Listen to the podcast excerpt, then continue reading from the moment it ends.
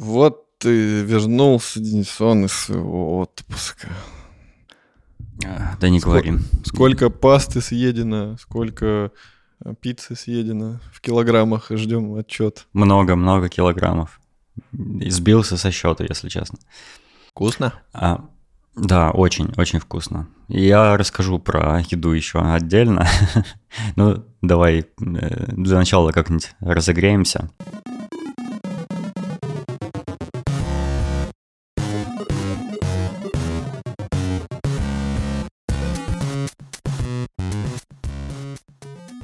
Ты что-то прочитал, расскажи, что ты прочитал. Да, я прочитал наконец-то книгу, которую написал э, один из основателей и басист э, по совместительству группы Король и Шут.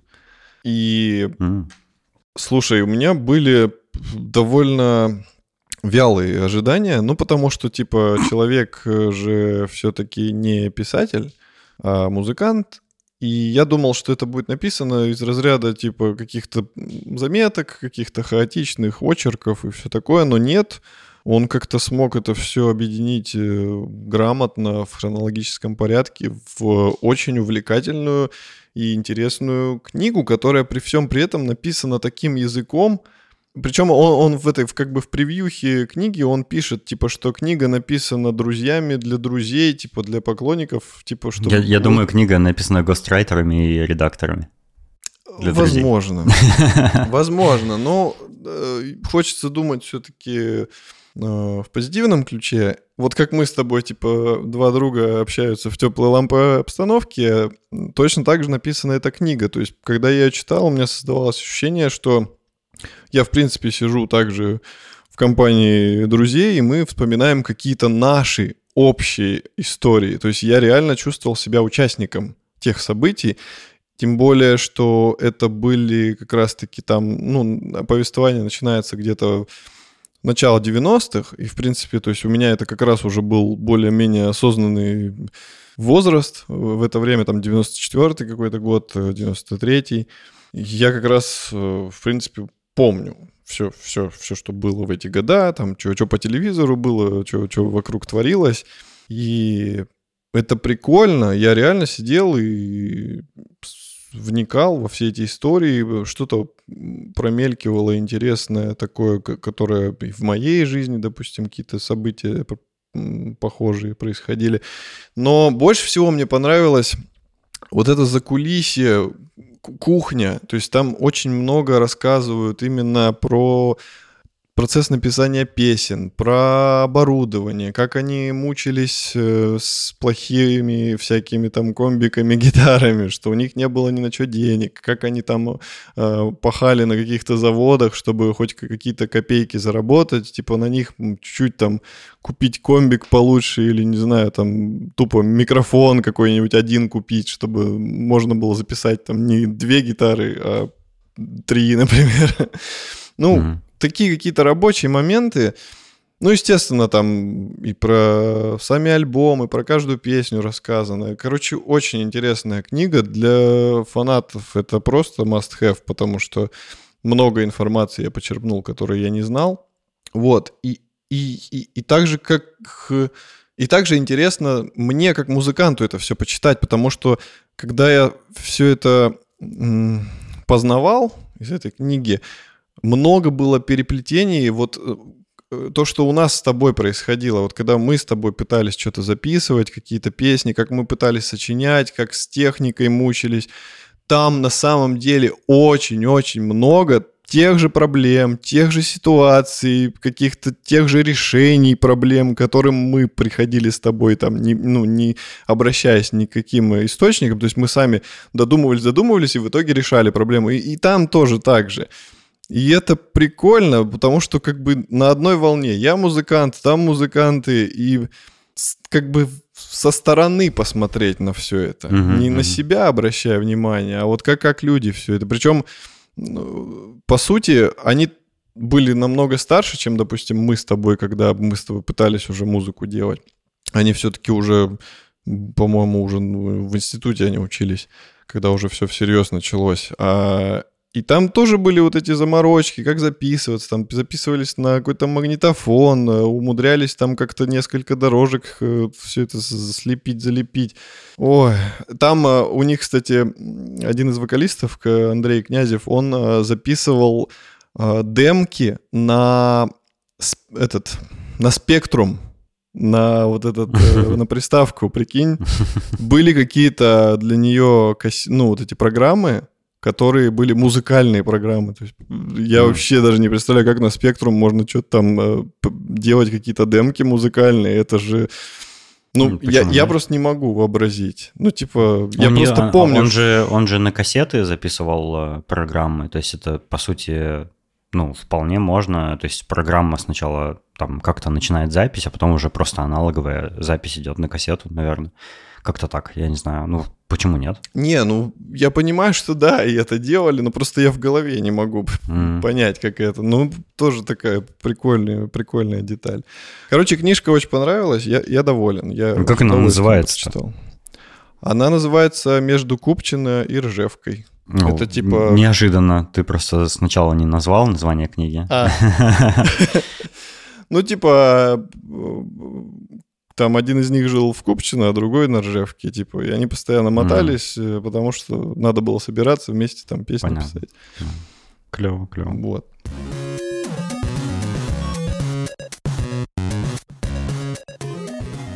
Еще, опять же, на тему музыки я со, со своей музыкой лезу, но тут еще и политическая как бы присутствует составляющая, но я просто хочу высказаться. Давай, а, давай. Э, одна из моих любимых групп э, The Killers, и после этого случая она не стала менее любимой, а наоборот даже более любимой. Они выступали, э, кажется, в Баку или, ну, где-то, короче, вот, в, типа, в, либо в Грузии, либо еще в Азербайджане, я не помню, не, не суть. И так получилось, что на концерте там один парень держал плакат, типа, что вот я мечтаю сыграть с вами на, на одной сцене, типа, я на барабанах играю. У него был плакат. И они его увидели. Это у них типа давняя практика. Они очень часто на сцену зовут кого-то из зала, кто умеет играть. И очень часто именно на эту песню The Reasons Unknown он идет на барабаны, барабанщик идет на гитару, а солист играет на басу. Вот. И они позвали парня, он идет э, на сцену, и перед этим они спрашивали, типа, откуда ты? Отсюда? Он говорит, нет, не отсюда. Они говорят, откуда ты? И каким-то образом ему передают, что он из России. И он такой, типа, окей, окей, ты из России, типа, давай к нам. И в этот момент, как только он говорит, что из России, весь зал начинает бу-бу, все там начинают типа фу-фу-фу, нет, э, что-то сразу такая тишина, негатив. Парень счастливый, все равно не обращая на все это, забегает на сцену, садится за ударку. Э, и солист говорит, типа, ну давайте будем э, адекватными людьми, типа, мы все братья, и типа, ты мне брат, ты мне брат, типа, ну, он как бы вот эту повестку негативную он э, хотел нивелировать mm-hmm. и просто продолжать наслаждаться концертом. Но зал, типа, какие-то люди продолжали нормально, типа, веселиться, хлопать, кричать, но некоторые прям стухли, начали там говнить. Но они все равно отыграли эту песню. Но тут они показательно начали, типа, уходить после этой песни с концерта. Типа, ну все, там, это вообще зашквар, мы уходим. И я могу понять, как бы, ситуацию, но я все-таки на стороне э, группы, потому что музыка — это музыка. Неважно, человек откуда. Может, у него как раз взгляды-то, ну, там, допустим, против войны. Он просто пришел на концерт любимой группы. Uh-huh, uh-huh. Он даже не в России находится. Он просто хотел послушать музыку, и у него была мечта сыграть на барабанах. Но а здесь какой-то беспочвенный негатив к человеку просто из-за нации. Хотя никто его не спросил там, что он думает, что кого. И, и вот это вот э, показушное гундение, там какие-то... Они испортили настроение группе, которая приехала, и, возможно, после этого она не захочет туда больше приезжать. Они испортили настроение людям, которым было пофиг, откуда этот парень. И какая-то, в принципе, паршивая ситуация. То есть мне не понравилось. Да, да, да. Я, я про эту новость, э, я новость эту прочитал там еще некоторое время назад. Она была с таким заголовком «The Killers свистали на концерте в Батуми из-за того, что они позвали на сцену барабанщика из России. После выступления группа извинилась за то, что назвала всех людей братьями». И я прочитал это в соцсети одной, э, название которой э, позорное называть не будем, а, в соцсети Артура Пайкина, нашего дорогого слушателя, и он прокомментировал э, эту новость так, как э, я бы ее тоже прокомментировал, если бы я комментировал новости. Э, Артур написал, жесть, эта история и травля вся отвратительно. Они не позвали барабанщика из России, а просто позвали чувака из зала, а он оказался из России. А если бы он был из Ирана, тоже нужно было бы освистать и заканцелить группу. Мы не выбираем, где родиться. Просто накопилось, честно говоря. Так устал от войны, от ракет, ненависти к русским, мужикам и тем, кто стримит Хогвартс Легаси. Я понимаю, откуда эта ненависть, и я знаю, кто начал войну. Но Европа покупает российскую нефть, а отменяет группу Killers. Вот я полностью согласен с э, твоим э, отношением к этой ситуации, к, с, э, с отношением э, Артура к этой ситуации. Мне тоже это все не нравится, это какой-то какой бред. Я тоже из России, я, когда представляюсь незнакомым людям, я не стараюсь сказать, что «О, я из э, Братиславы или Польши», как некоторые делают, знаешь, когда стесняются. Я говорю «Нет, я из России, из Новосибирска». Э, и Обычно люди, ну, реагируют, ого, типа, это так далеко. А обычно никто даже, ну, здесь, по крайней мере, в Голландии, никто не комментирует политику или что-то такое. То есть они просто удивляются, что я из далекой России а э, политическую сторону просто оставляют за пределами, э, за рамками дискуссии. Вот, вот, это обычная жизнь. А, а вот, а тут... и это, это ужасно. То есть я, я, когда говорю, что я русский, я тоже думаю, что, блин, вот, да, я, я не выбирал, где родиться. Я родился в России, в Советском Союзе, и вот, к сожалению, моя страна сейчас творит вот такое. Э, но я к этому не имею отношения, я, я сбежал из своей страны, я не хочу с ней быть ассоциированным и все такое, но э, просто из-за, из-за твоего происхождения неправильно людей обвинять в чем-либо, потому что они могут совершенно быть не согласны с политическим курсом страны и совершенно не иметь никакого отношения, и за это канцелить неправильно. Но... Так, скорее всего, он как раз-таки против. Э... Об, этом, об этом и речь. Об этом и речь, что, типа, просто по паспорту обвинять кого-то – это полный бред. Я, я с тобой согласен. Ну и вообще, я считаю, что неважно, все вот эти политические игры, по сути, мы с тобой уже много раз это обсуждали, что все политики уроды. Любой страны, все, кто сидят наверху, на верхушке, они все мудаки. Угу. Все правительства уроды колоссальные. Они все делают эти подковерные игры, надковерные игры. Они все развязывают войны, они все делают вот эти дичайшие гадости.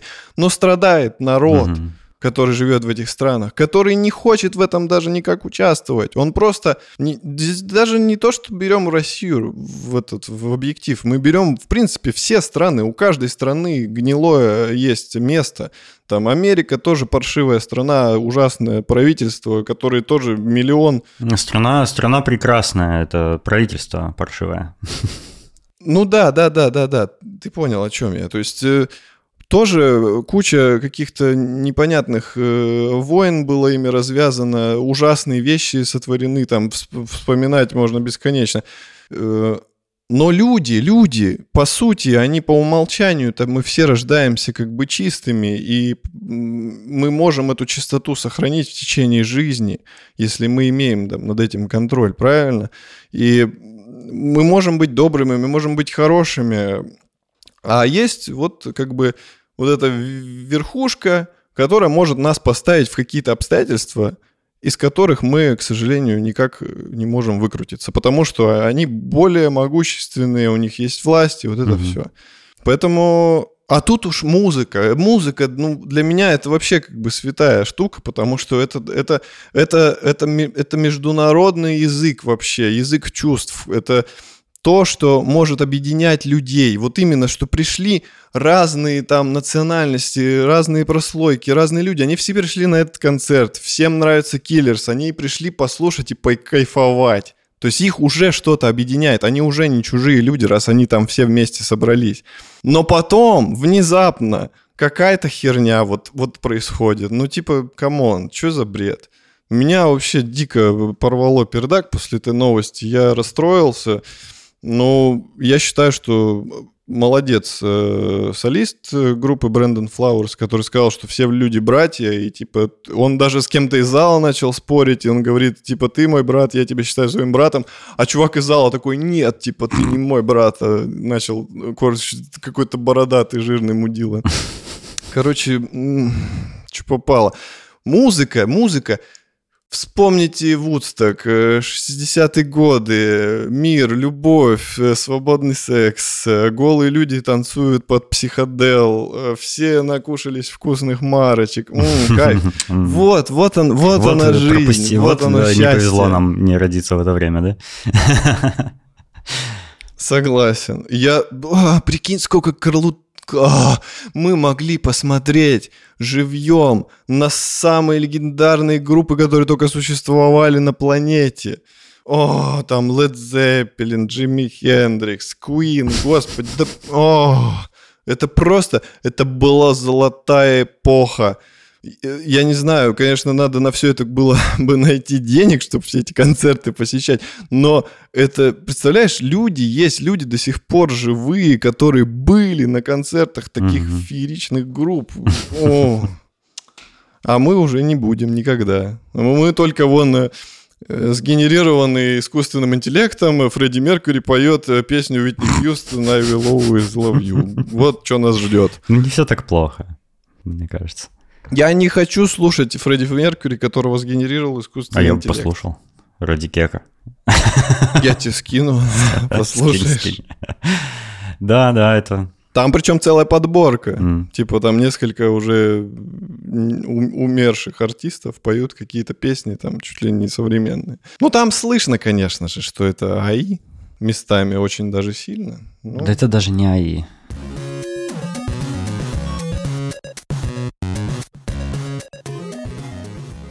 Окей, э, теперь моя очередь рассказывать истории прохладные. Ой, и хотел бы я, чтобы они были прохладными, но, к сожалению, они будут очень жаркими. Да, да, давай, наконец-то. Эм...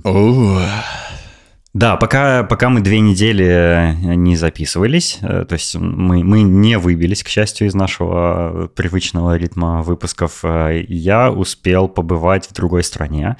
Это такая привилегированная возможность сейчас, особенно для россиян, которые из-за... Можно сказать с огоньком? которые из-за не могут сейчас посещать Евросоюз, не имеют возможности путешествовать э, по Европе, а у меня такая возможность есть. А, и э, э, я побывал на юге Италии. Я до этого раньше бывал в Италии, но я был в Риме, в Венеции и в, в, в, пригороде, в пригороде Рима. Вот, а это такая э, серединка Италии. А на этот раз я побывал на юге, и это совершенно другой, другая Италия, совершенно сильно отличающаяся от того, что я ожидал увидеть. И я хотел бы поделиться своими впечатлениями. Я себе, э, вот в шоу-нотах у нас ты видишь, что у меня только один пункт записан «Путешествие по югу Италии», но у меня есть свой персональный шоу-нот, большой, поэтому готовьте, готовьте, надевайте подгузники, там э, запас доширака готовьте. Э, во-первых, что я скажу, путешествие по Европе с европейским, хоть и временным, но резидентством все-таки это полный кайф, потому что ты избегаешь всей бюрократии, которая тебя ожидает на станциях, в аэропортах и все такое. Ты скипаешь все, ну не все, но большинство всяких э, странных, стрёмных контролей. И это прям большое удовольствие, потому что все, что тебе нужно, QR-код с, с, твоим посадочным билетом и твой пермит, и все. И все контроли проходят за 5 минут. И я э, каждый раз, когда я здесь куда-то выезжаю, мне прям это такое большое удовольствие доставляет, потому что ты, когда выходишь из самолета, грубо говоря, ты просто выходишь на улицу и все. Ты, тебе, тебе не надо ничего, проверки никакие проходить, тебе не надо объясняться, с какой целью ты куда-то там э, отправляешься. Вот, в этот раз э, я выбрал, ну, это не был мой э, личный выбор, это было коллективное решение. Я поехал на юг Италии с большой компанией э, друзей. Ну, это долгая, никому не интересная история, с кем я ездил, но из-за того, что у некоторых участников нашего путешествия они, они э, частично итальянские корни имеют, и у меня был очень... С одной стороны, у меня был туристический визит в Италию, с другой стороны, очень не туристический, эксклюзивный и уникальный, который большинству э, путешественников, наверное, не был бы доступен. Я вот про, про это хочу подробно рассказать. Я летел в Неаполь, это южный итальянский город, э, известный э, э, тем, что там поклоняются собственному уникальному божеству по имени Диего Марадона. Эм, это такая футбольная столица Италии считается. Эм, я туда полетел из города Брюссель в Бельгии. Ну, вот так вышло. То есть это не самый оптимальный маршрут был, но зато я побывал в трех бельгийских городах. Проездом побывал в Бреде и в, Антверпене, в Антверпене. И на, на денечек остановился в Брюсселе, погулял, съел э, вафли с бельгийским шоколадом, съел знаменитую брюссельскую картошку фри и получил кучу удовольствия от гуляния просто по городу. Эм, про Бельгию могу сказать, что э, меня абсолютно очаровал э, бельгийский трамвай. Э, очень странно, наверное, но бельгийский трамвай – это мое самое яркое впечатление, потому что он абсолютно красивый, с кожаными сиденьями, просторный, с кондиционированием, очень симпатичный и прямо вообще прекрасный, но не такой крутой, как э, голландский трамвай, конечно. Эм, я побывал в, э, в Брюсселе в каком-то гетто-районе. Э, там то ли он турецкий, то ли какой-то мусульманский район. В общем, там было страшновато. Я просто шел обратно в хостел, в котором остановился на день перед полетом. И э, мне надо было вернуться в хостел, и я проходил через какой-то район просто пешком, и оказалось, что это гетто, и там было страшновато, там было довольно-таки темно, если ты понимаешь, о чем я. Вот. Но э, в целом э, понравилось мне. Я в последний раз в Брюсселе был лет 15 назад, наверное, однажды. Пару дней там провел, и ну, у меня самые такие супер э, туристические были впечатления. Сейчас я погулял уже подробно, просто по всяким закоулкам.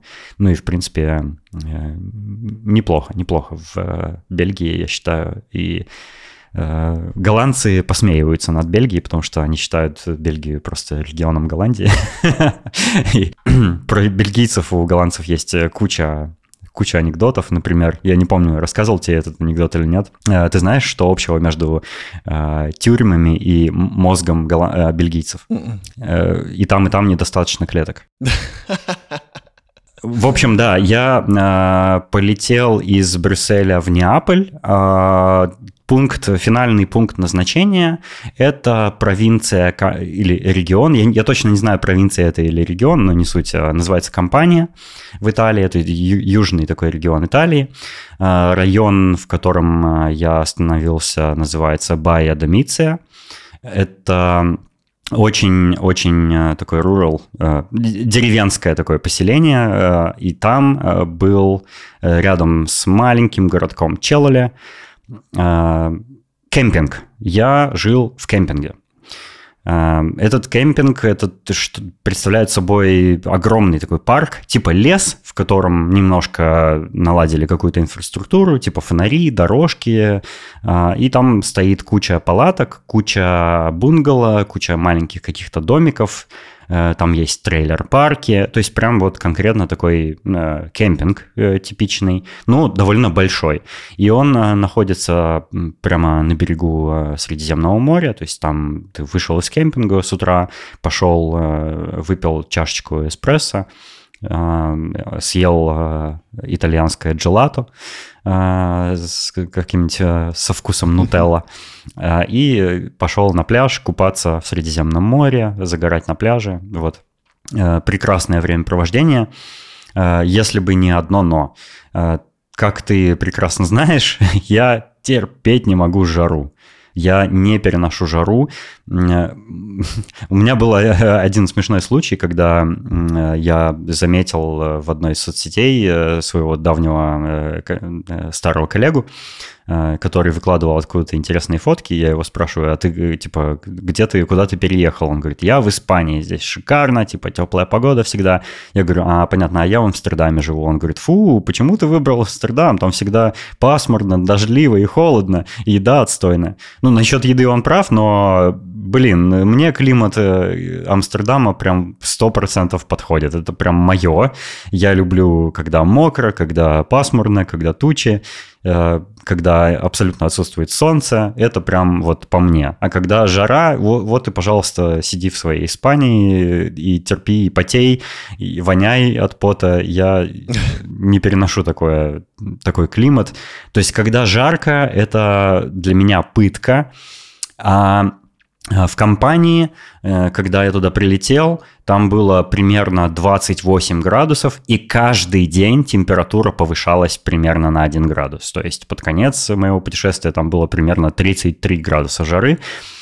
Вот, я планировал туда полететь на две недели, но э, провел там всего одну неделю и экстренно вернулся оттуда, потому что я просто больше не мог выдерживать жару.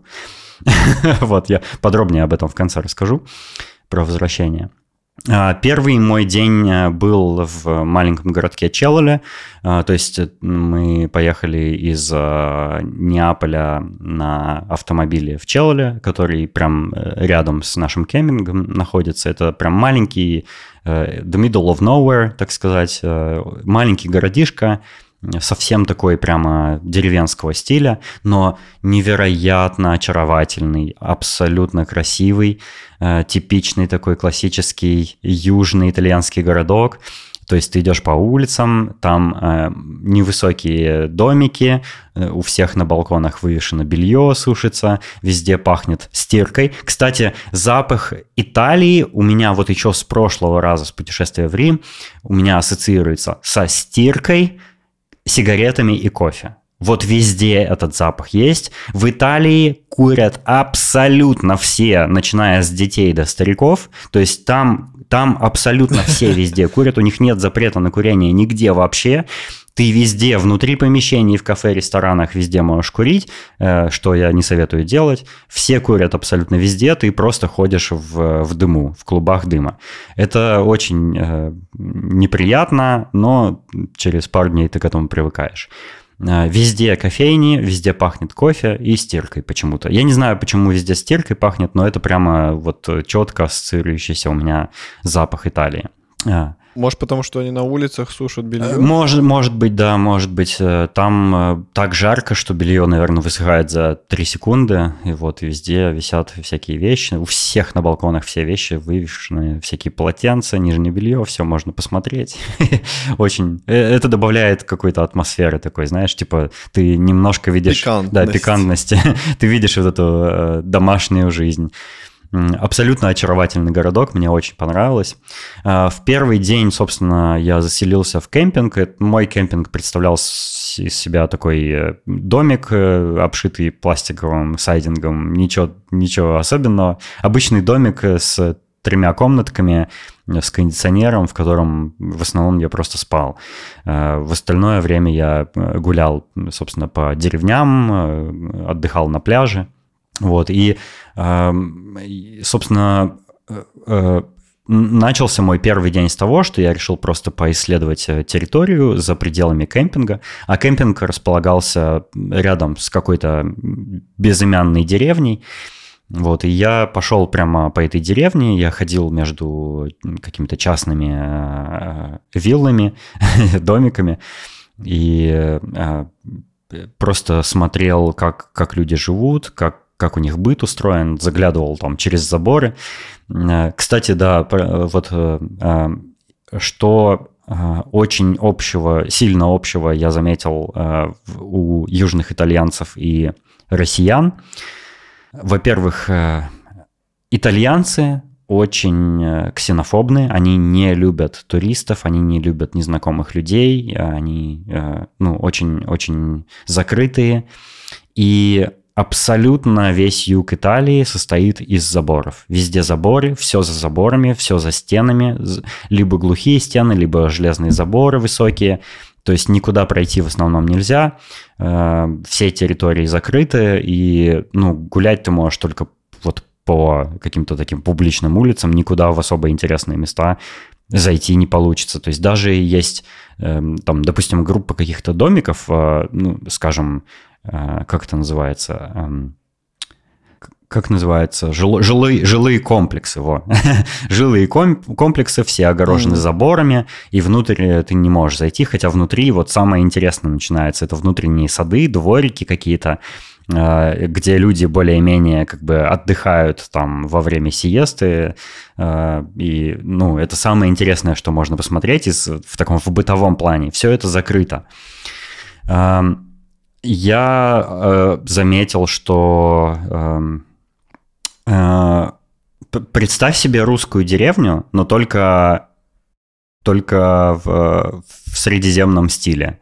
Это вот прям Южная Италия типичная. То есть там э, много э, бамбуковых лесов, как ни странно, почему-то на юге Италии очень распространены бамбуковые леса, прям заросли, такие плотные, через которые без мачете пройти невозможно.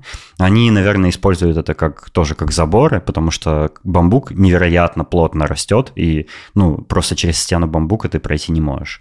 Но это такой натуральный способ оградить свой участок от, от внешнего мира. Эм, компания, регион компания на юге Италии известен тем, что это эм, Э, как это сказать, это родина сыра моцарелла. И сыр моцарелла угу. там просто божественный. Э, для тех, кто в сырах не разбирается, моцарелла – это очень мягкий сыр, который э, в виде таких шариков плавает в воде. Он, он мягкий, прям как тесто, а, ты его кусаешь, и он внутри с вот этим сырным соком, с водой внутри, и он невероятно нежный, невероятно прямо вкусный. Я его там ел каждый день и просто э, чувствовал себя на небесах. Это самый вку- самая вкусная моцарелла, которую я когда-либо пробовал. Вот, и мне как раз посчастливилось побывать на родине этого сыра. Ну и, э, к слову, Э, любой сыр, который э, с региональным названием, он настоящий только тогда, когда он, собственно, сделан в этом самом регионе. Пармезан, настоящий э, пармиджано риджиано, это пармезан, который делается в провинции, в, в итальянской. Любой пармезан, который сделан не там, это не пармезан. Э, любые сыры, которые вы видите в магазине, которые сделаны не в итальянских регионах, это не настоящие сыры, включая моцареллу. Моцарелла только из региона Кампания. Вот, и это было невероятным experience ом. Вообще, э, я поел э, такое количество итальянской еды, что я уже вот э, рассказывал Валерону, что мне в какие-то моменты это даже казалось пыткой едой, потому что еда очень вкусная и невозможно остановиться ее есть, но итальянские порции, которые подают в ресторанах, это, это скорее похоже на американские порции, потому что это пиццы размером с, э, с э, космическую летающую тарелку с НЛО, вот просто необъятные с футбольное поле, и они там много воздушного такого теста, и это невероятно вкусно, это свежие пиццы, которые сделаны из свежих ингредиентов, с томатами, которые вот на соседней ферме, грубо говоря, выращены, и с моцареллой, которая на соседней сырной ферме э, была сделана, и ты ешь эту свежую пиццу и не можешь остановиться, и ты уже, э, ты уже у тебя просто, ты э, просто не можешь уже больше есть, просто физически, но в это же время ты не можешь остановиться, потому что, ах, как вкусно. Вот, это, если вы любитель э, сыров, если вы любите итальянскую кухню, пиццы, брускетты и всякое такое, э, свежие овощи, то э, путешествие на юг Италии – это прям лучший вариант, мне кажется. Просто невероятное ощущение. Пицца подается абсолютно повсюду, есть специализированные пиццерии, пиццерийные рестораны, где специальные шеф-повара по, по имени Пиццайола, э, так, так называют э, поваров, которые готовят исключительно пиццу. Готовят вам э, лучшие вообще произведения кулинарного искусства. А, а, что еще из еды странного я заметил? Италия – это родина нутеллы, родина компании Ferrero Rocher.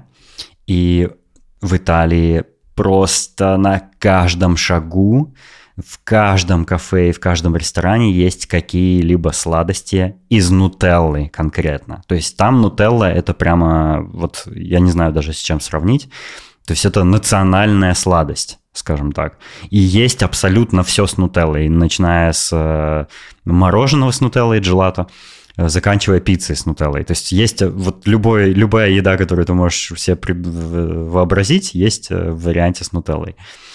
Эм, в первый день я сходил в маленький ресторан, ну как маленький такой, нормальный ресторанчик, но он был э, в городке Челле. Это, то есть это такой прям городок, прям захолустный, то есть очень маленький, очень локальный, очень неизвестный туристам, как мне кажется, потому что там довольно мало туристов было. Э, не считая наш кемпинг, конечно. И э, ресторан назывался «Ля Домиджара», и он был просто переполнен. Там, там были сотни посетителей, э, почти все итальянцы, какие-то местные, вот, которые живут в этом городке.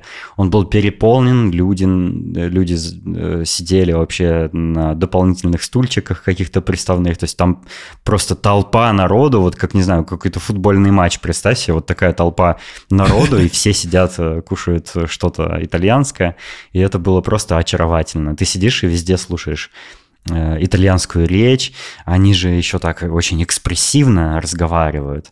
Э, и, и 50% итальянской речи – это жесты руками. Они очень много жестикулируют, руками объясняют чего-то. И если ты не понимаешь итальянский язык, как я, то со стороны может показаться, что люди постоянно ругаются. Вот из-за того, что они так сильно экспрессивно разговаривают. Вот. И это, это прикольно было наблюдать. Э, я э, перед путешествием э, пару месяцев изучал итальянский язык в Duolingo. Вот, и, ну, частично я примерно канву разговора, разговоров некоторых понимал, и там, конечно, половина всех разговоров это про еду. Манджаре. Типа, кушать, кушать.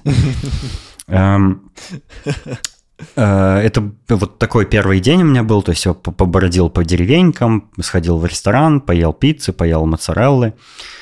Э, на второй день э, мы вот с друзьями, с итальянскими корнями поехали с визитом к родственникам. А родственники – это прямо такие типичные южные итальянцы, которые живут на собственной вилле. И у меня был э, как раз очень не туристический, очень эксклюзивный и уникальный опыт побывать в доме у настоящих итальянцев. И это была очень большая вилла, такая многоэтажный дом, большой очень, с кучей комнат, не знаю, комнат 15 там, наверное, было. А, собственный сад с собственными томатами, всякими овощами, с фиговыми деревьями, абсолютно очаровательно и невероятно. То есть я, я, может быть, в каких-то только итальянских фильмах нечто подобное видел, а тут мне удалось вот в таком доме побывать, э, попить кофе, поболтать с, с итальянцами. Это было просто э, уникально и неповторимо. И мне очень понравилось посмотреть на э, обстановку внутреннюю в доме. Э, я заметил, что э, у, у многих, вообще не только в том доме, где я побывал, но и у многих итальянцев вообще в домах, э, например, есть комнаты, где нет окон. Есть проемы оконные, но нет окон. То есть всегда э, комнаты проветриваются, скажем так. Ну, просто потому что в стене дыра вместо окна. Много открытых пространств, потому что там очень тепло. И, ну, и, собственно, люди не парятся, и вот все такое как бы открытое, и один шаг ты делаешь, ты уже на улице, грубо говоря.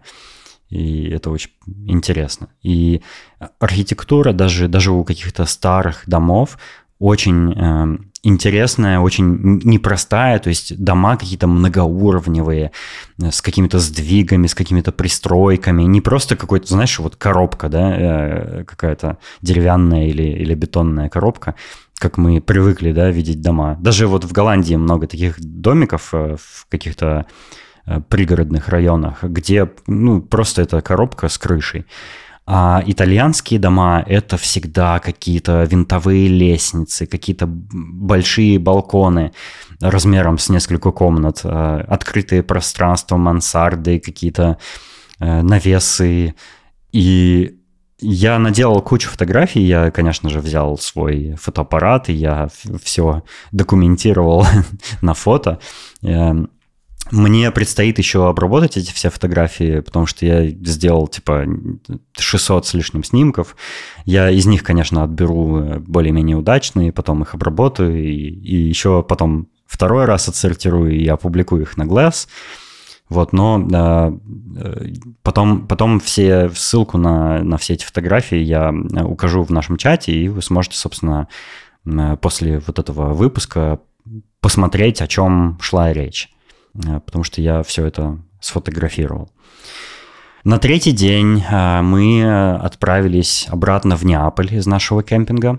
Э, и мы решили, что мы хотим посетить город Помпеи. А Неаполь, Помпеи, все эти городки, они находятся рядом с вулканом Везувий. Угу. Тем самым вулканом, который однажды за одну ночь уничтожил город Помпеи и несколько других, кстати, близлежащих городов, более мелких, но про которые э, мы в основном не слышали, потому что они просто маленькие.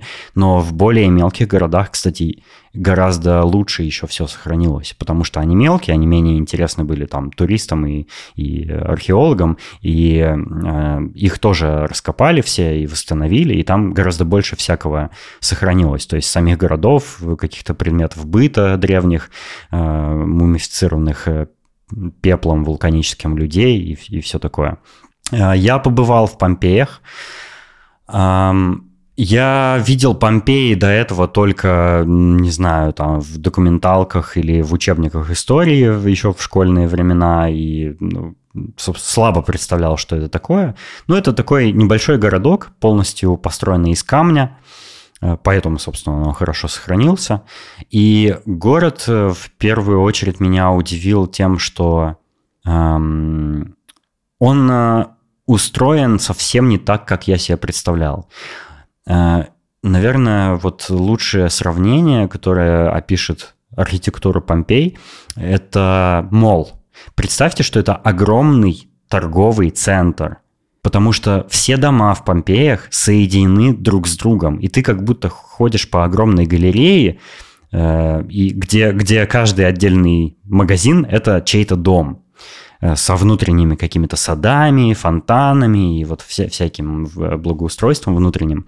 Но э, у них есть вот какие-то улицы основные, и по бокам вот этих улиц просто сплошны, сплошняком идут дома, без, без разделения э, между ними. То есть это одно огромное здание, вот такой вот город странный как будто ходишь по лабиринту. И э, я даже в какой-то момент заблудился в Помпеях, я Э, там было очень жарко, то есть представь, что все сделано из камня, все раскалилось от э, солнца.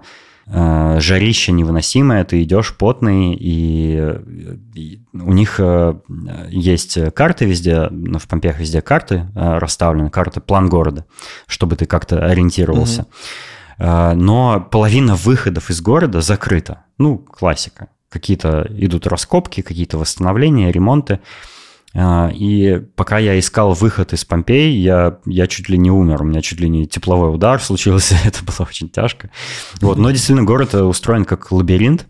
И э, у него есть э, несколько таких ключевых точек, точек интереса туристического. У них есть там святилища, посвященные разным богам.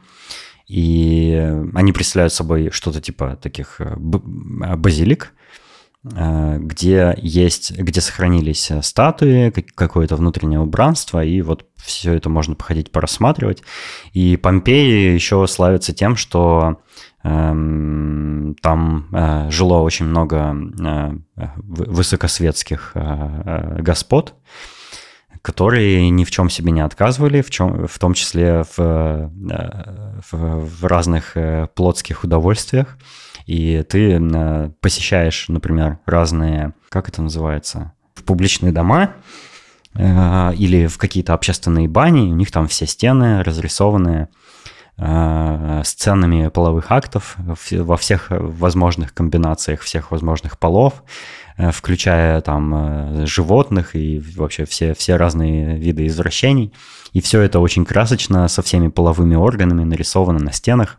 И по всем Помпеям стоят э, медные статуи воинов, каких-то героев, знаменитая статуя кентавра, которая стоит на площади, а, я забыл кого, но тоже рядом с какой-то с каким-то святилищем.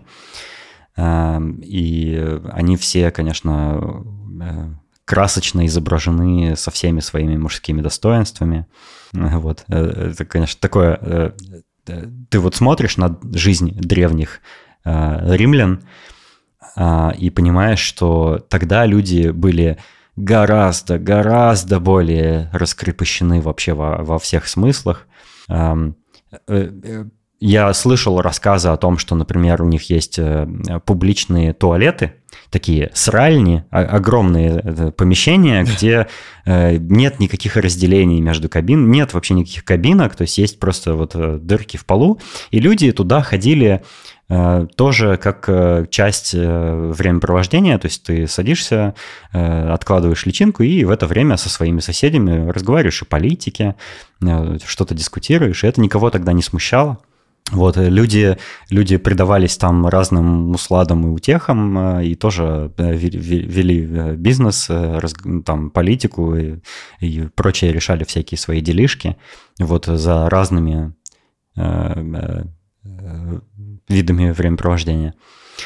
И все это, все это задокументировано в Помпеях, потому что город накрыл Везувий, извержение Везувия, и была ночь, насколько я понял, потому что очень много э, замумифицированных людей э, э было а, откопано в своих э, постелях, в кроватях. И э, люди некоторые ну, проснулись, некоторые не успели проснуться, некоторые Э, были запечатлены навечно в э, ужасных позах, они задыхались, некоторые можно увидеть э, окаменелые останки, которые закрывают рот и лицо, потому что они не могут, ну, задыхаются, не могут дышать можно найти семьи, которые с детьми вместе в обнимку погибли. И это, с одной стороны, очень красиво, потому что э, это уникальная возможность увидеть э, древнюю жизнь э, древних людей э, за много тысяч лет за, до, до, до нас. С другой стороны, это э, чудовищно и страшно. То есть э, э, вот в одну ночь э, погибло огромное количество людей, тысячи, если не сотни тысяч. Я не знаю, какое население Помпей было. Но вот а, за одну ночь э, природное явление уничтожило целый город, несколько городов на самом деле. И э, сейчас мы все ходим и э, делаем селфи с этим, а тогда это просто невероятная трагедия, невероятная катастрофа была. И люди в Помпеях, ну, в, в, а, я имею в виду вокруг Помпеи, в Неаполе, до сих пор живут на склонах Везувия. Э, есть до сих пор э, риск извержения Везувия, э, и люди совершенно этого не боятся до сих пор. То есть людей ничего не научила, история ничему людей не научила, к сожалению. Ну, сейчас, наверное, у людей просто больше возможности заранее эвакуироваться, то есть есть какие-то системы предупреждения, там есть метеорологические станции, сейсмографы и все такое. То есть, наверное, сейчас риск не так высок, но если Везувий решит однажды извергнуться, то, конечно, близлежащие города к нему тоже снова будут уничтожены. Вот. Помпеи прикольные, а вокзалы железнодорожные абсолютно чудовищные. То есть я таких э, разбитых, таких э, уничтоженных, я не знаю, чем временем э, и безразличием государства вокзалов не видел очень давно. В самых заколусных русских, захолустных русских деревнях вокзалы, мне кажется, более приличные, чем в, на, на юге Италии. Это просто чудовище.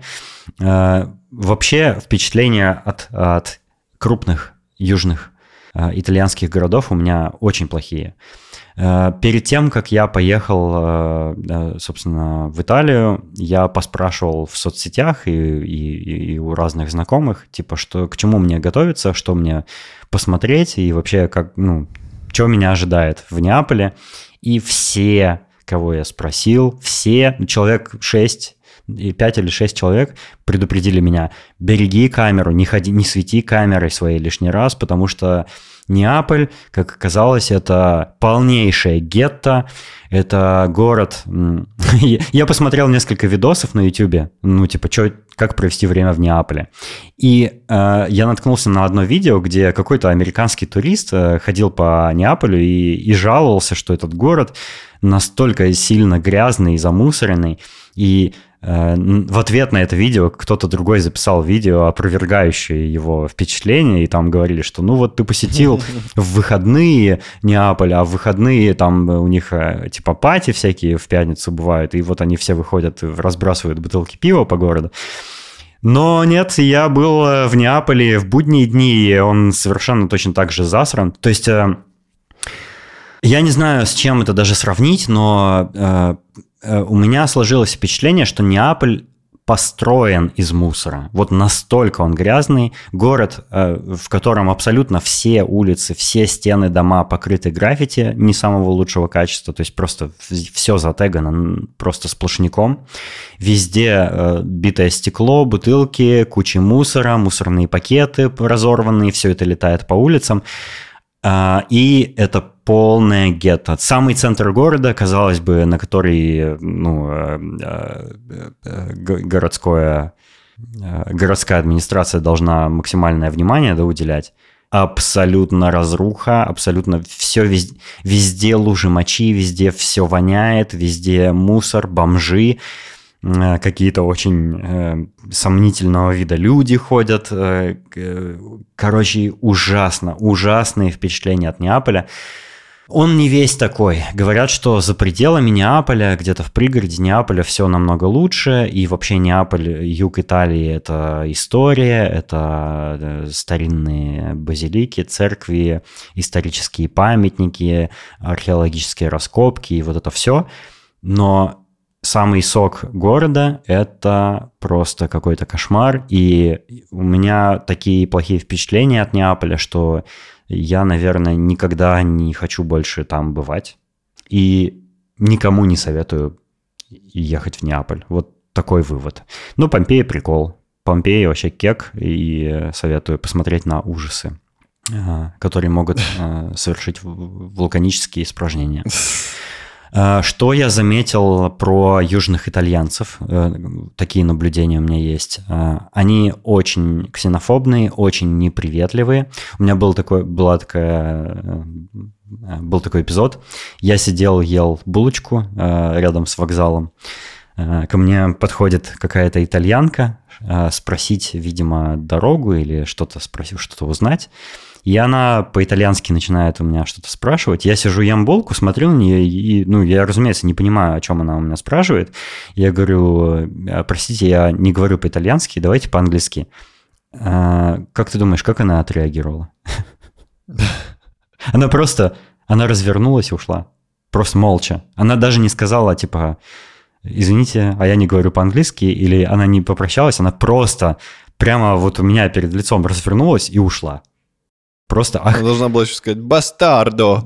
Это было, это было просто настолько неуважительно, настолько неприятно, и они все себя так ведут. Если ты э, заходишь и, и, э, в ресторан и первым делом не говоришь «чао» или, или что-нибудь такое, или «буанасера», или «бонджорно», э, и не пытаешься заказ, сделать заказ по-итальянски, а начинаешь говорить по-английски, то сразу, э, сразу люди меняются в лице, сразу видно, что им очень неприятно. Они прям по-французски очень себя ведут. Э, очень негостеприимные люди, очень неприветливые, но это только до тех пор, пока ты не знаешь их лично. Если ты лично знаком с итальянцами или если ты э, в каком-то типа семейном кругу, тогда это полная противоположность. Тогда ля фамилия, угощайтесь, кушайте, вот вам кофе, вот вино, вот пицца, э, заходите в гости, пожалуйста. Сразу, сразу кардинально другие люди, как будто это. Э, на четвертый день, вот третий день мы были в Неаполе, в Помпеях, на четвертый день мы поехали э, еще раз в гости э, к супер-супер древней старой, типа 90-летней бабуле, по имени Мария. Мария. Эм, и мы побывали в еще более старой вилле, то есть там прям она настолько старая была, что я не знаю, сколько ей сотен лет уже. Э, очень прикольное место, и э, э, бабушка Мария приготовила нам итальянский обед, приготовила какую-то похлебку из белых бобов, брускетты, Э, пиццу и э, мясо на гриле. Это были э, сосиски в кишке, которые разрезали вдоль и, собственно, в печи на огне пожарили. И все это было настолько вкусно, просто, просто я даже не, у меня нет слов, чтобы описать вот вкусовые ощущения свои но э, меня там опять так перекормили, что я потом еще э, полдня валялся э, в постели, корчась от боли, от, от тяжести в животе и от того, насколько меня напичкали едой.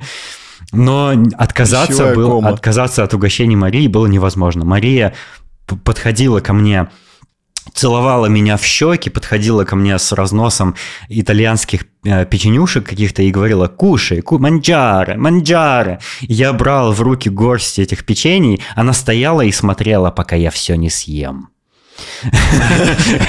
С ружьем. Практически, да. То есть, как только я доедал, она приносила что-то еще новое, снова мне заставляла есть, говорила по-итальянски, я догадываюсь. Посмотри, какой ты худой, манджаре. Я понял, я понял. Все бабушки в России с возрастом превращаются в итальянок. Точно, точно. И нам еще с собой в дорогу дали каких-то каких угощений. То есть э, и э, что, что еще небольшое такое наблюдение про еду. Э, очень много овощей и фруктов э, на прилавках продается вообще повсюду. Ты подходишь, набираешь себе целый мешок, там несколько килограммов свежих местных персиков, абрикосов, э, томатов и что я вообще не ожидал, кактусов. Ты знал, что некоторые кактусы можно есть?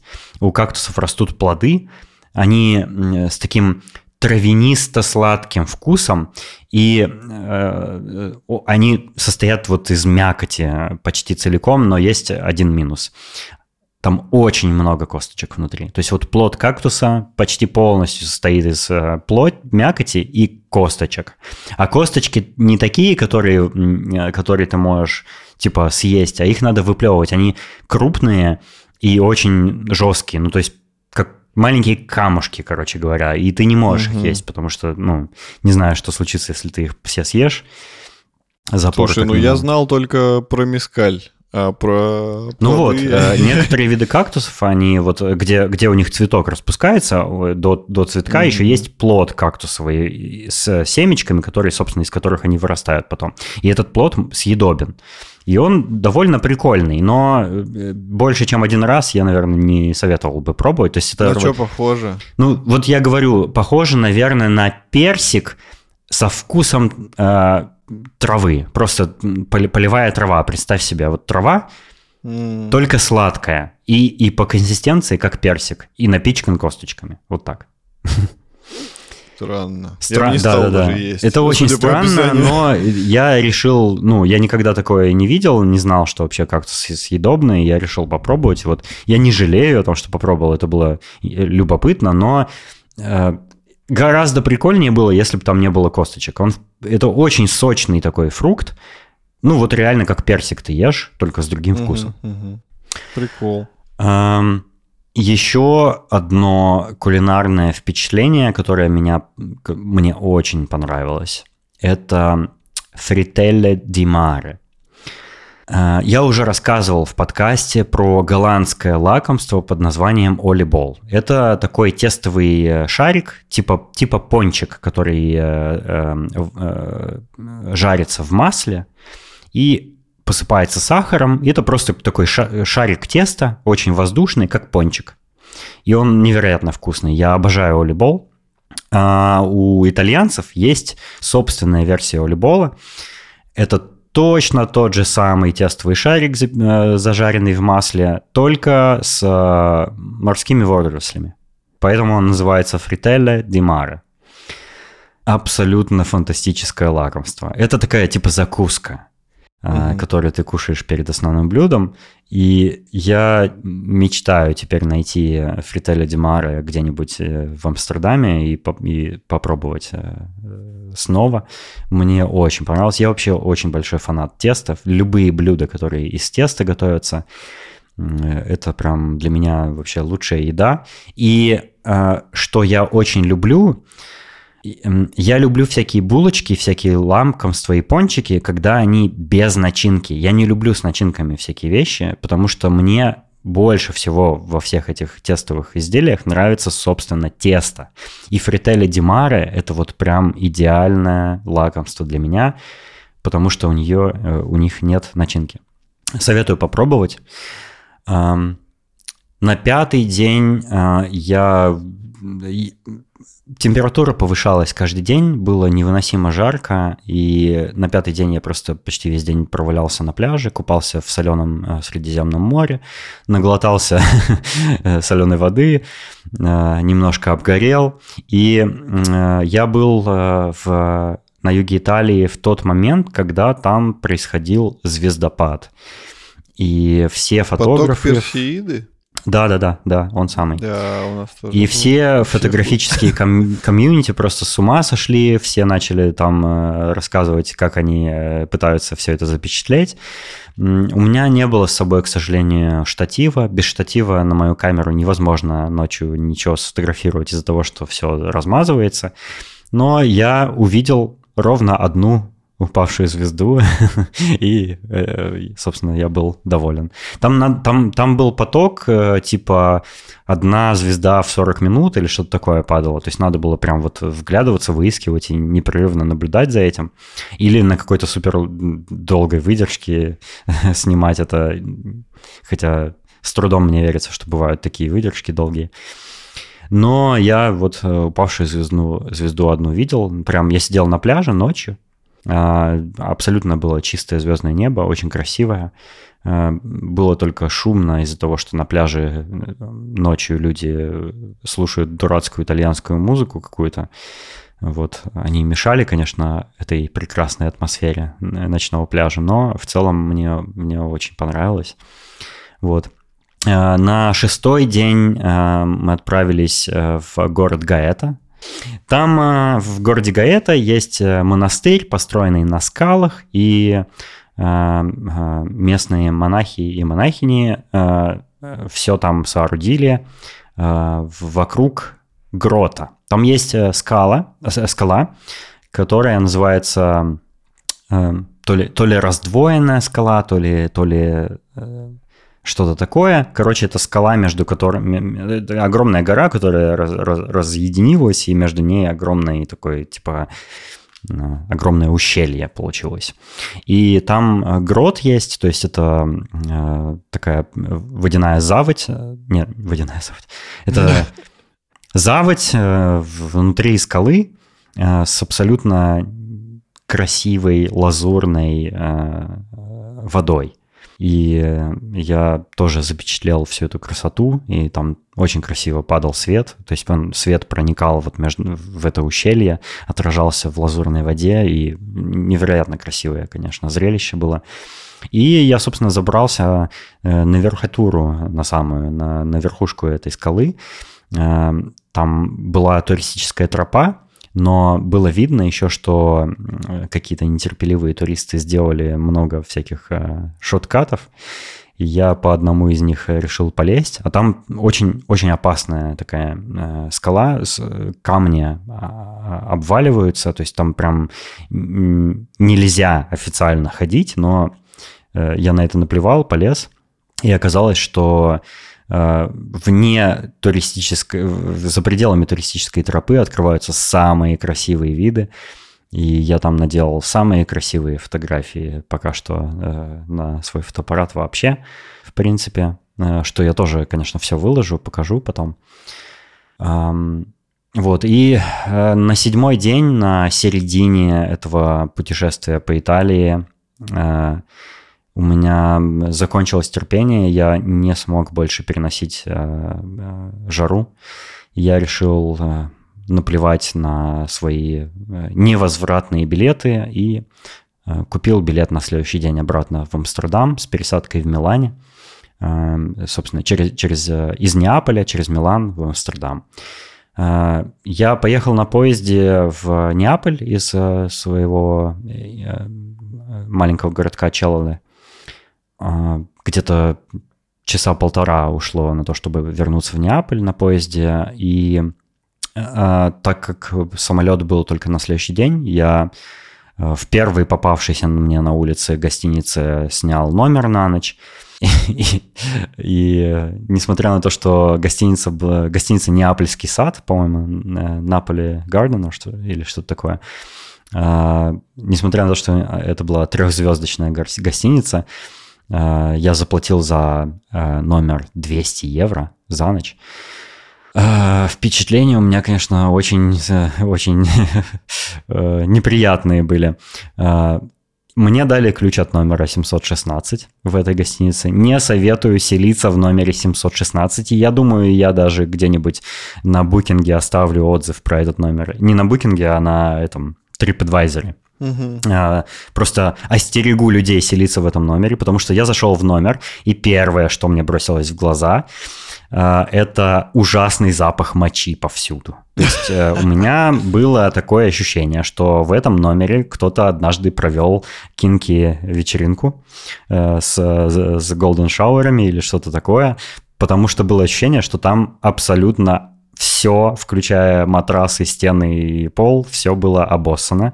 То есть стоял невыносимый э, э, запах санины.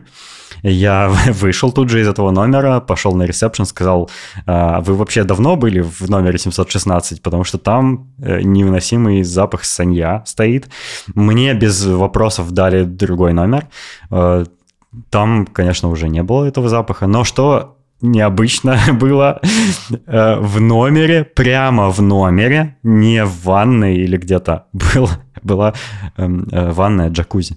Прямо напротив кровати. Слушай, ну может это реально был отель для каких-то Оргии. Вот не знаю, походу, походу, потому что это я такого никогда не видел, что в джакузи прям в номере было.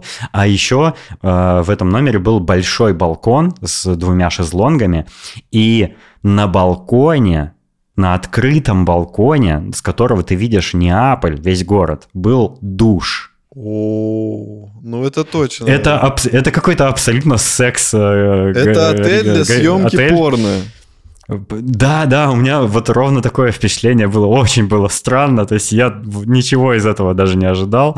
Вот, ну, и, окей, я наплевал на это все. Я не стал э, принимать там э, ванную в этой сауне, я ограничился душем внутри номера, а не снаружи. Ну, вот, э, и я просто переночевал, зарядил все свои девайсы и утром отправился в аэропорт Неаполя. Аэропорт Неаполя такой же ужасный, как сам Неаполь, а вот э, Милан это совсем другое дело.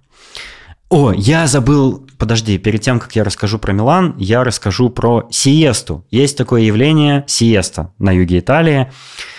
Эм, Сиеста – это время, э, каждый день, это такое время примерно с 12 дня до 3, когда не работает абсолютно ничего. Закрываются все заведения, все магазины, все рестораны. Все закрывается на сиесту. И итальянцы либо отдыхают, либо спят в это время. И это абсолютно чудовищное явление, и оно очень красочно говорит о, о, о южных странах в целом. У меня есть теория. Я думаю, что климат страны напрямую э, коррелирует с э, экономикой страны. Потому что если посмотреть на разные южные страны, то чем более южна, южная страна, тем более, э, как это сказать, э, жалкое у нее экономическое состо, э, состояние. Э, Италия южная не исключение. Это очень бедная часть Италии.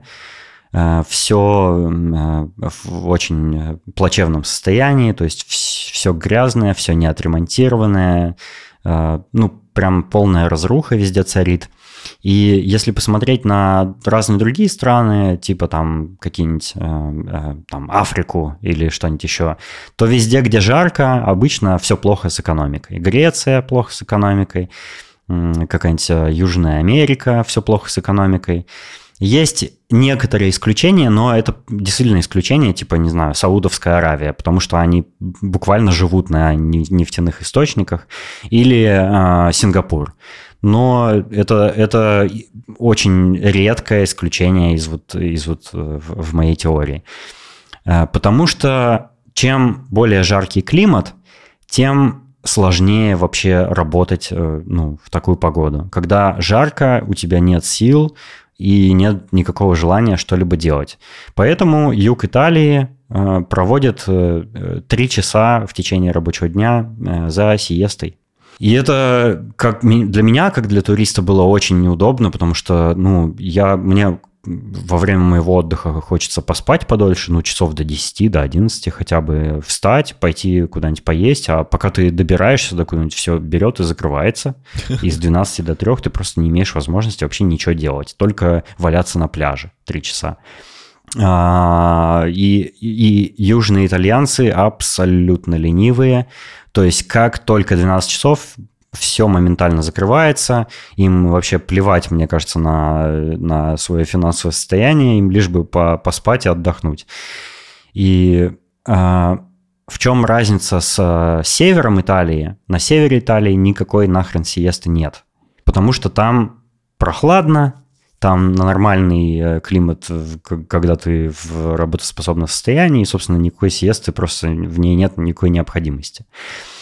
И э, у меня была семичасовая пересадка в Милане, и, э, к счастью, из аэропорта Милана есть прямое метро в центр города. И я воспользовался возможностью погулял по Милану. И Милан меня абсолютно очаровал, абсолютно восхитительный город. Я хотел, я, я не знал, что там так классно, я бы хотел там надольше на самом деле остаться.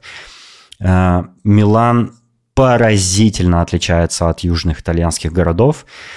Э, в первую очередь модой, как ни странно. Милан – столица, одна из столиц моды.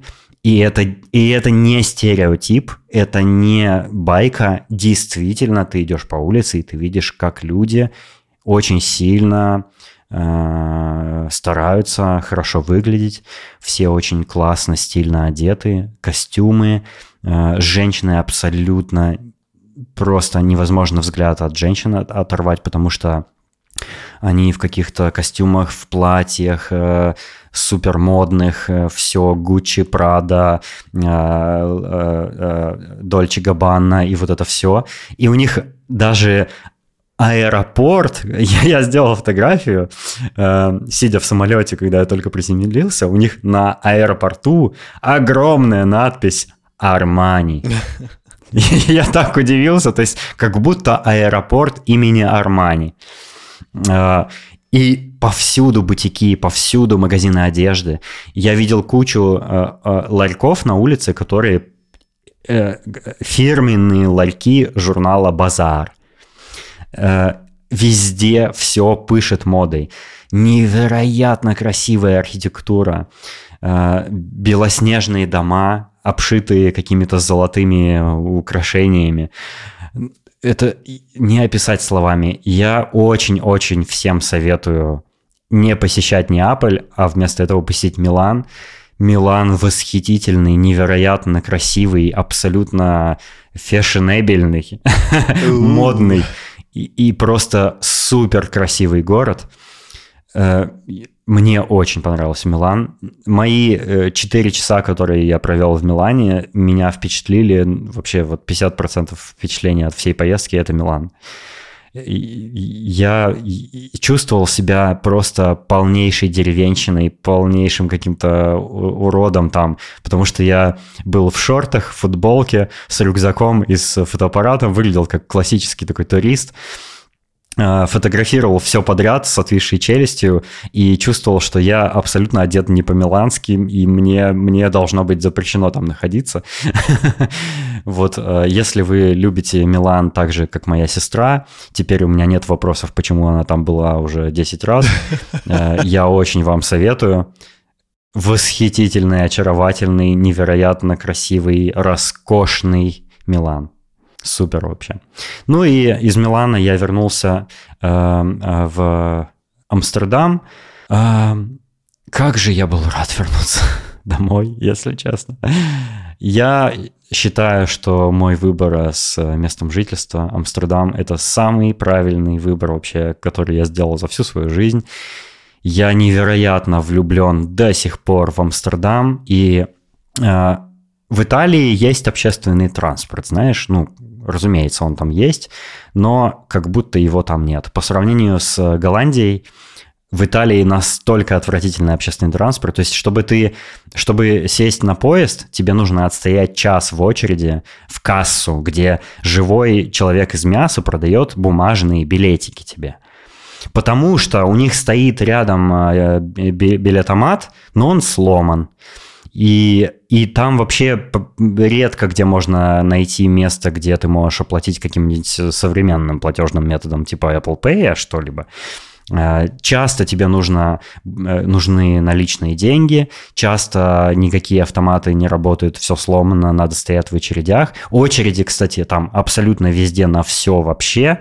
Э, любые рестораны, любые магазины, любые, любой общественный транспорт, все заполнено очередями общественный транспорт ходит раз в день, наверное. Э, у них там был какой-то праздник христианский, и в этот день вообще не ходили автобусы и поезда. И я такой, окей, наверное, в этот день мне придется провести время на пляже опять. Потому что, э, видите ли, то сиеста, то праздники, то еще что-нибудь, и ничего не работает. Ну, вообще просто слов нет. Э, в Амстердаме ты со своим проездным, который действует на все виды транспорта, и тебе ничего не надо покупать, не надо ни в каких очередях стоять, ты просто прилетаешь в аэропорт, садишься на метро, садишься на э, автобус, садишься на что угодно и едешь до дома. А, Еще э, смешно, что э, в Италии есть велодорожки, но это самые смешные велодорожки, которые я видел в своей жизни. В ц... Представь центр Неаполя, там площадь э, Гарибальди, и там есть велодорожка протяженностью примерно метров сорок. Она начинается нигде и заканчивается нигде. Это просто отрезочек в 40-метровый примерно, который зачем вообще там нужен, непонятно. Потому что вот ты проехал 40 метров на велике, а дальше что? А дальше автомобильная дорога. Это просто нелепо. То есть зачем там вообще сделали велодорожку, я не понимаю. И, так, и такого там много. Там есть просто какие-то рандомные, коротенькие участки велодорожек в каких-то непредсказуемых местах, которые э, начинаются и заканчиваются нигде. Вообще абсолютно бред какой-то. Голландия, Голландия и некоторые другие э, более северные города европейские, э, страны европейские, они покрыты сетью велодорожек, и ты можешь даже между странами ездить, не говоря уже э, про города. И вообще инфраструктура и, и современность Голландии ни в какое сравнение не идет э, ни, ни с какими другими странами. То есть она на голову выше вообще любых других европейских стран. Э, это просто удовольствие. Э, в, в Италии очень плохо с мобильным интернетом с общественным транспортом, с платежными методами, вообще все, все, все, вся инфраструктура, о которой можно, можно только подумать, вся очень в большом упадке, и поэтому я вернулся в прохладный, дождливый, пасмурный, угрюмый Амстердам с таким большим облегчением и с таким большим удовольствием. О, я, я просто, я оказался дома. Я, я считаю Амстердам своим домом уже довольно давно, и я очень счастлив здесь э, находиться. Вот такой рассказ про путешествие по Италии у меня был. Он, да, он не самый классный с точки зрения того, какие возможности у меня были бы там. Э, типа, я не... Я немножко там похайкал, но ничего особенного как бы там не увидел. То есть, ну да, красивые виды, что-то где-то пофотографировал.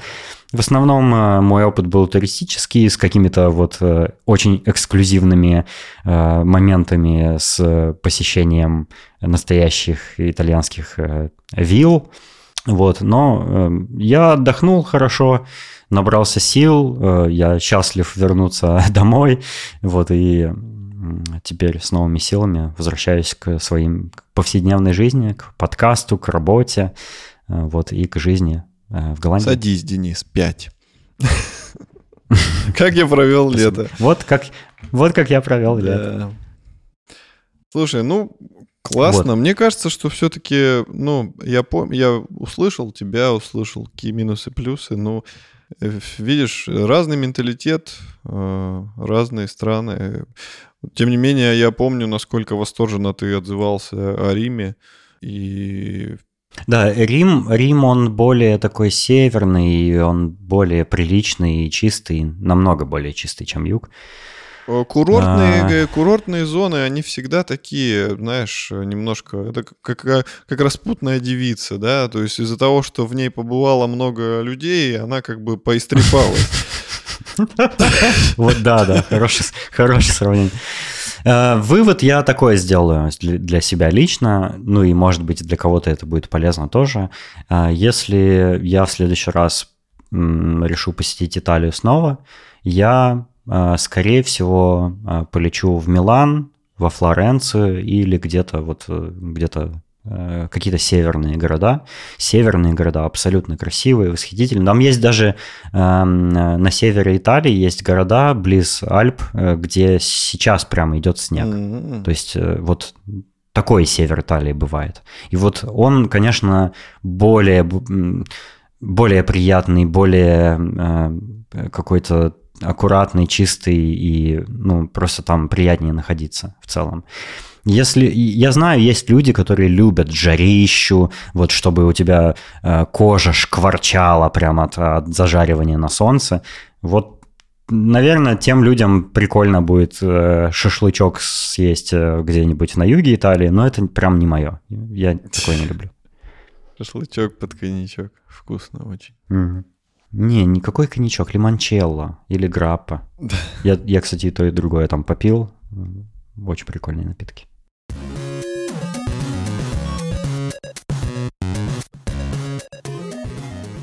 Пока я был в отпуске в игровом мире, случились всякие разные события, и э, я, к сожалению, лично еще пока не попробовал пару игр, но мне уже очень не терпится. Во-первых, зарелизилась Baldur's Gate 3, который мы упоминали, mm-hmm. по-моему, в предыдущем выпуске.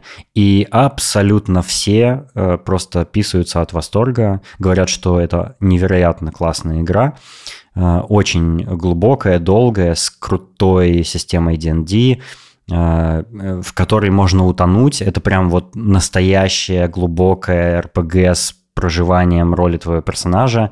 Э, с невероятно широким э, спектром возможностей того, что там можно делать. И мне очень не терпится в нее поиграть. Э, и единственное, что меня пока что останавливает, это 60 евро цена. вот, но я очень хочу попробовать Baldur's а Gate А что, еще его не, не крякнул? А, я уже скачал крякнутую версию, я ее попробую как демку, и если мне понравится, я тогда куплю лицензию и ну, начну как бы заново в лицензии. Я просто хочу попробовать вот, ну, э, пиратку просто как демку. Типа, мое это или не мое, понравится мне, нет. Э, поиграю там, не знаю, какой-нибудь один квестик пройду и после этого приму решение. Mm-hmm. Собственно, я, как, как и обычно, я вот пиратские версии как демо-версии использую э, для того, чтобы сделать, принять решение о покупке игры. Э, и еще неожиданно абсолютно для меня вышел, вышла ремаст, вышел ремастер второго Квейка и все говорят, что это абсолютно крутой ремастер, который сохранил все хорошее и исправил все плохое в игре. И люди просто, с, я уже много видосов пересмотрел, люди просто с, восторгаются на YouTube этим ремастером, говорят, что в него добавили весь э, контент, который когда-либо входил, всякие секретные э, уровни, версия для э, Nintendo 64, все-все-все в него добавляли, э, даже какой-то level, который на E3 показывали э, перед запуском, э, перед, перед релизом Quake 2, даже этот уровень туда добавили, то есть эм, э, и улучшили AI э, противников, они теперь там не тупят, не, не самоубиваются случайно, э, не забывают тебя, когда ты за угол заходишь, а теперь они прям вот, ну, там охотятся на тебя. Говорят, что вот прям супер качественный ремастер. Он доступен бесплатно всем, у кого был обычный второй Quake. То есть просто надо скачать апдейт в Steam. А вообще игра стоит 10 евро.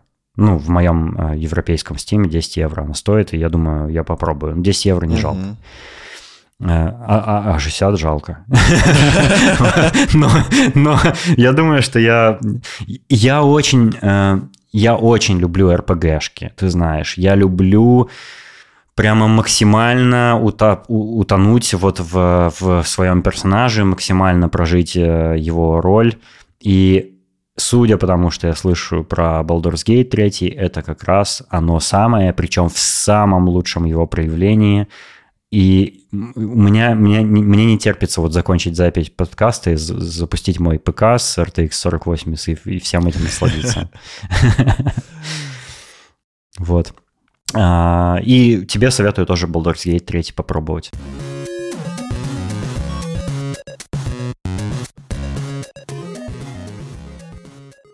Еще я посмотрел три сериала. А, первый сериал выходит на Disney+, и он называется Scream Queens. И это комедийный э, триллер э, про девчонок, которые э, устроили университетское сестринство. И э, э, все это сестринство построено на супер токсичности э, вот этих э, девчонок э, самовлюбленных, которые, которые, цель которых только самоутвердиться в себе, а, а не, не наладить какие-то сестринские студенческие взаимоотношения. И у них происходит во время вечеринки неприятное событие. Умирает одна из студенток. И это комедийный сериал, и там э, э, есть такие сцены, типа э, заходит э, девушка в ванную, видит труп студентки и начинает ужасно кричать от ужаса, потому что она сломала ноготь а не потому, что она видит труп. И там все приколы построены на вот, на вот этом, на вот этой абсурдности. И он очень кекный, мне очень понравился. Я оттуда э, э, готов цитировать некоторые фразы. Там есть абсолютно крутые персонажи. Там есть э, такая, типа, эм, э, такая охранница на кампусе студенческом. А, она чернокожая, и она очень типичная такая чернокожая дамочка, и у нее есть напарница. И э, у них на кампусе какой-то маньяк орудует, и, значит, она возвращается в свою машину, садится, а ее напарница с, э, мертвая с ножом в груди, и она такая «Шандел, почему у тебя из груди торчит нож? Фу, выходи из моей машины!» Типа выпинывает ее из машины, от ужаса уезжает. Короче, очень кекный сериал. Если хотите похохотать, посмотреть в компании, прям самое то, абсолютно э, крутой сериальчик, э, абсолютно тупейший, но очень смешной. И э, другие два сериала я посмотрел, которые вышли на Apple TV+. Я по дефолту смотрю все сериалы, выходящие на Apple TV+, потому что мне очень они нравятся, но от этих у меня не такие э, яркие впечатления. Э, первый сериал называется «Hijack», про захват э, пассажирского самолета. Главную роль исполняет Идрис Эльба знаменитый актер, который сыграл в «Темной башне». Вот. И, собственно, там это такой типичный сериал про захват заложников. Вот и все, что я о нем могу сказать, к сожалению. Он, он снят хорошо, качественно, интересно его смотреть, но в нем, на мой взгляд, нет ничего абсолютно выдающегося, чем я был неприятно удивлен. Потому что обычно, когда ты начинаешь смотреть какой-нибудь сериал производства Apple, там всегда есть что-нибудь такое эдакое, классное. А в этом, ну, он такой просто, ну, ну, мeh, mm-hmm. ну, типа средненький. Вот, и третий сериал, который я посмотрел, тоже Apple, он называется Strange Planet, и это мультсериал. Он основан на каких-то интернет-комиксах, о которых я никогда не слышал, и он мне больше понравился, чем Хайджек.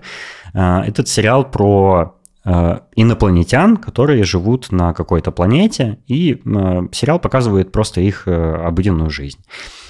Что прикольное в этом сериале, эти инопланетяне разговаривают безэмоциональным бюрократическим языком.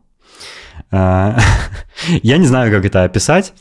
Я советую дать шанс этому мультику и посмотреть пару, пару, пару серий, и тогда принять решение, продолжать или нет. Мне понравилось в целом. Он не супер выдающийся какой-то, но я буду продолжать его смотреть. Точно мне в целом норм показалось. Вот, эм, вот такие э, киновпечатления последние у меня.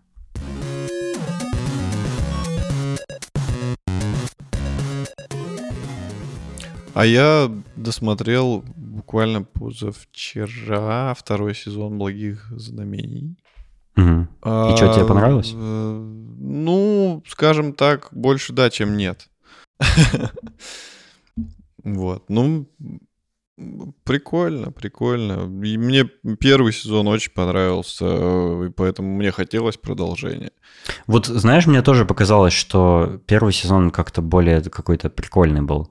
А последний Во сезон... Во втором как будто бы он, он, извини, он как будто при, знаешь, типа по, просьбам страждущих. То есть, типа, мы сделали, и сделали именно то, что просили. А так и есть. Да, да. То есть э, э, они просили эти фанаты, и они в этот сериал запихали ровно то, что просили фанаты. То есть весь первый сезон все девочки там плакали и мечтали, что наконец-то они там поцелуются и будут э, любить друг друга, и вот, пожалуйста, во второй части они нам это дают, еще и с затравкой на третий сезон, типа что... Ну, мне понравилась сама задумка вот именно с, с Гавриилом, то есть потому что я например, очень долго не мог понять все-таки, что с ним произошло, почему он ничего не помнит, что, что, что к чему, и мне было интересно. Mm. А, немножко как-то притянута за уши была вот это вот э, между э, кофейной женщиной и женщиной из магазина пластинок история. То есть они как, знаешь, типа...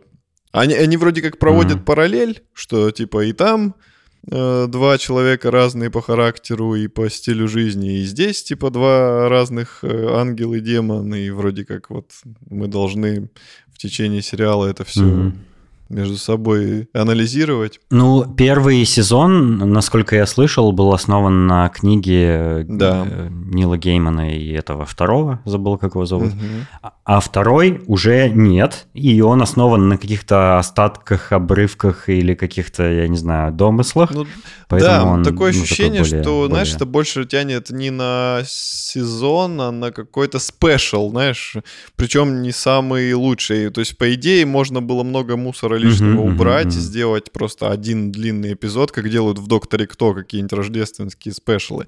И, кстати, ты заметил, как э, там, наверное, две uh-huh. отсылки на «Доктора Кто». Да. Там э, про Веску было, когда он примерял ее, и когда в прошлом да. они были, были у этого чувака, у врача, который э, разрезал трупы, он ему сказал, типа, хирург, а тот такой, нет, нет, я доктор. И я такой, е, крутяк. То есть тоже, опять же, знаешь, такой фан-сервис, прям вот, прям явный. Да, абсолютно. Ну, с другой стороны, классно. Я, э, на самом деле, еще очень хочу посмотреть э, спешл с Дэвидом Теннантом э, по «Доктору Кто». Я его еще не смотрел. Я не знаю, вышел он или нет но я видел трейлер. Вот, а он есть. То есть трейлер я, я точно видел. Я бы, я бы тоже посмотрел. Слушай, если честно, я, я прям очень соскучился по Доктору Кто. Я прям хочу э, новый сезон, и мне вообще все равно, кто там будет а, играть. Ну да. Я просто хочу Доктора Кто. Я бы, наверное, может, тоже дал шанс, но мне все-таки не нравится, как пишет новый сценарист. Mm. Но, сезон, но серию с э, Теннантом я чисто из-за актера посмотрю, потому что люблю очень сильно. Mm.